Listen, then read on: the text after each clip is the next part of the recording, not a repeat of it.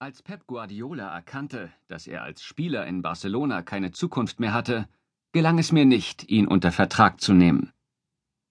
Es gab für ihn damals zwar keinen offensichtlichen Grund, den Verein zu verlassen, aber wir sprachen mit Guardiola, und ich dachte, dass ich eine gute Chance hätte, ihn auch zu bekommen. Vielleicht stimmte das von mir gewählte Timing nicht. Es wäre wohl eine interessante Zusammenarbeit geworden. Er war der Spielertyp, zu dem sich Paul Scholes dann entwickelte. Kapitän, Führungsspieler und Spielmacher im Mittelfeld des von Johann Cruyff trainierten, unglaublichen Dreamteams von Barcelona. Er zeigte eine Spielübersicht und Fertigkeiten im Umgang mit dem Ball und bei der Gestaltung des Spielrhythmus, die ihn zu einem der größten Spieler seiner Generation machten. Nach Qualitäten dieser Art suchte ich und verpflichtete schließlich aus genau diesem Grund Juan Sebastián Verón. Manchmal sagt man sich beim Nachdenken über einen echten Spitzenspieler, wie wäre es wohl gelaufen, wenn er zu United gekommen wäre. Bei Pep Guardiola hatte ich solche Gedanken. Ich kann Peps Situation als Spieler verstehen. Ist man bei einem Club wie Barcelona unter Vertrag, denkt man vielleicht, dass das ein Leben lang so bleibt. Als wir damals Kontakt zu ihm aufnahmen, dachte er möglicherweise, er hätte immer noch eine Zukunft im Club obwohl er ihn schließlich am Saisonende verließ. Es ist zwar jammerschade, aber im Fußball hat nichts auf Lebenszeit Bestand. Das Alter und die Zeit setzen einem zu, und es kommt der Tag, an dem man selbst und der Club getrennte Wege gehen müssen. Damals dachte ich, wir würden Pep eine Lösung bieten, einen anderen Karriereweg, aber es wurde nichts daraus. Das erinnert mich an Gary Neville, Gary war im Alter von zwölf Jahren zu Manchester United gekommen und wurde mit der Zeit fast zu einem Familienmitglied. Er war wie ein Sohn, wie jemand, auf den man sich verlässt, dem man vertraut und der ein Teil des Mannschaftsgefüges ist. Aber eines Tages ist alles zu Ende. In Peps Fall muss die Erkenntnis, dass seine Spielerlaufbahn zu Ende ging, eine schwierige Angelegenheit gewesen sein.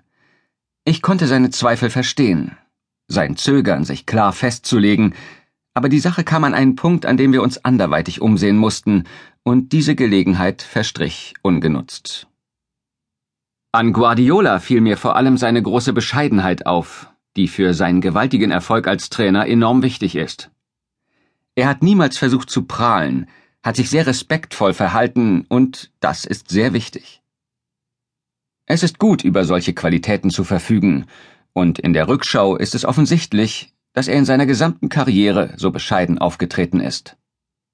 Als Spieler war er niemals der Typ für die Titelseiten. Er hatte einen bestimmten Spielstil, war nicht übermäßig schnell, zeigte aber eine fantastische Übersicht. Als Trainer ist er sehr diszipliniert in Bezug auf die Spielweise seiner Mannschaft, aber ob sie nun gewinnt oder verliert, er ist immer dieselbe elegante, unprätentiöse Persönlichkeit. Ehrlich gesagt bin ich der Ansicht, dass es gut ist, jemanden wie ihn zum Kollegen zu haben. Es sieht jedoch so aus, als hätte er in seiner Trainerlaufbahn einen Punkt erreicht, an dem ihm die Bedeutung seiner Tätigkeit in Barcelona bewusst war, aber zugleich erlebte er die damit verbundenen Anforderungen. Ich bin mir sicher, dass ihn die folgenden Fragen einiges Nachdenken gekostet haben.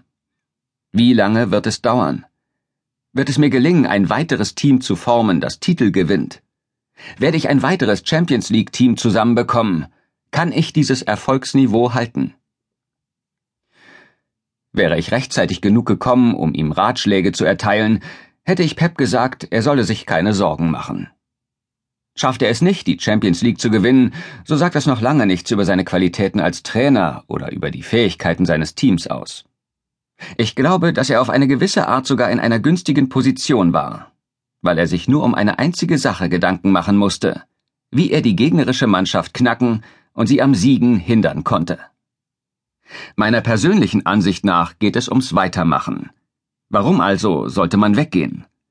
Die Frage mag sein, wie man die Spieler unter Kontrolle hält oder neue Taktikkonzepte entwickelt, weil andere Mannschaften nach und nach Barca's Spielstil entschlüsseln.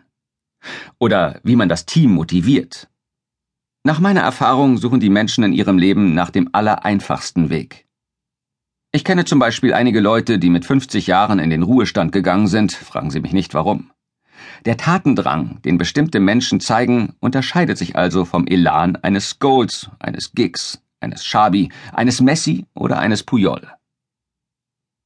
Sie alle sind meiner Ansicht nach Ausnahmeerscheinungen, und Motivation ist für sie eigentlich kein Problem, weil ihnen ihr Stolz über alles andere geht.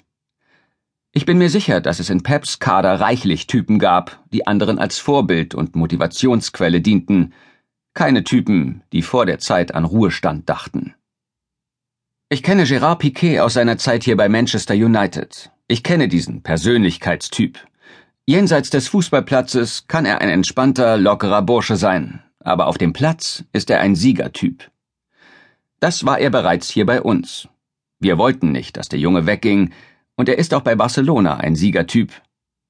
Die Spieler, die Pep unter seinen Fittichen hatte, benötigten weniger Motivation als die meisten anderen.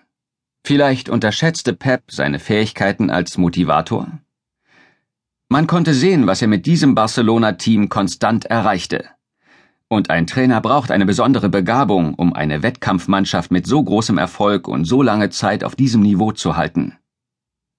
Aber ich bin überzeugt, dass er über ein ausreichendes Instrumentarium verfügt, um so etwas wieder zu erreichen. Immer und immer wieder. Was Guardiola in seinen vier Trainerjahren mit der ersten Mannschaft von Barcelona erreicht hat, übertrifft alles, was frühere Trainer im Camp Nou geleistet haben, und es waren einige große Namen darunter. Van Gaal, Rijkaard und Cruyff, um nur ein paar von ihnen zu nennen. Aber Guardiola hat einige Dinge auf ein höheres Niveau geführt, etwa das Pressing, und Barcelonas disziplinierte Spielweise und ein entsprechendes Arbeitsethos wurden zu einem Markenzeichen aller Teams unter seiner Leitung. Pep schuf eine Kultur, bei der die Spieler wissen, dass sie im Club nichts verloren haben, wenn sie nicht hart arbeiten. Sie können mir glauben, dass das nicht so leicht durchzusetzen ist.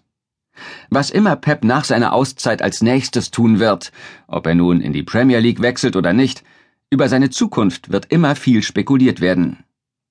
In Barcelona arbeitete er bei einem fantastischen Club, und er wird es an keinem anderen Ort besser haben, wohin er auch gehen mag.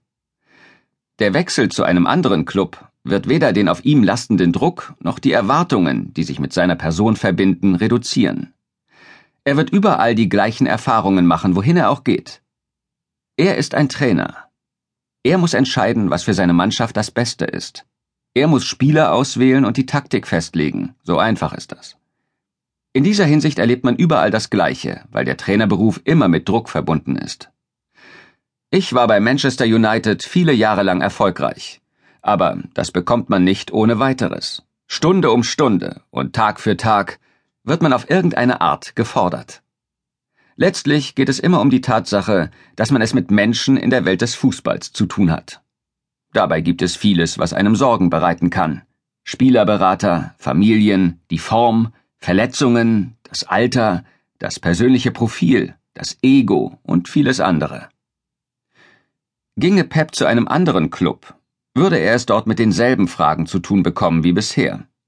Und die Erwartungen würden ihm folgen. Warum also? Warum sollte er sich dafür entscheiden, wegzugehen? Hätte man mich gefragt, bevor Pep seine Entscheidung bekannt gab, hätte ich gesagt, es wäre unklug, diese Arbeit nicht weiterzuführen. Man denke an Real Madrid, das 1956 bis 1960 fünfmal nacheinander den Europapokal der Landesmeister gewann. Und es gibt keinen Grund für die Annahme, dass er mit Barca nicht das Gleiche hätte erreichen können. Das wäre für mich eine persönliche Motivation, wenn ich dieses Team zu betreuen hätte. Und wäre ich Pep, wäre ein Weggang für mich die allerschwierigste Entscheidung gewesen. Sir Alex Ferguson, Frühjahr 2012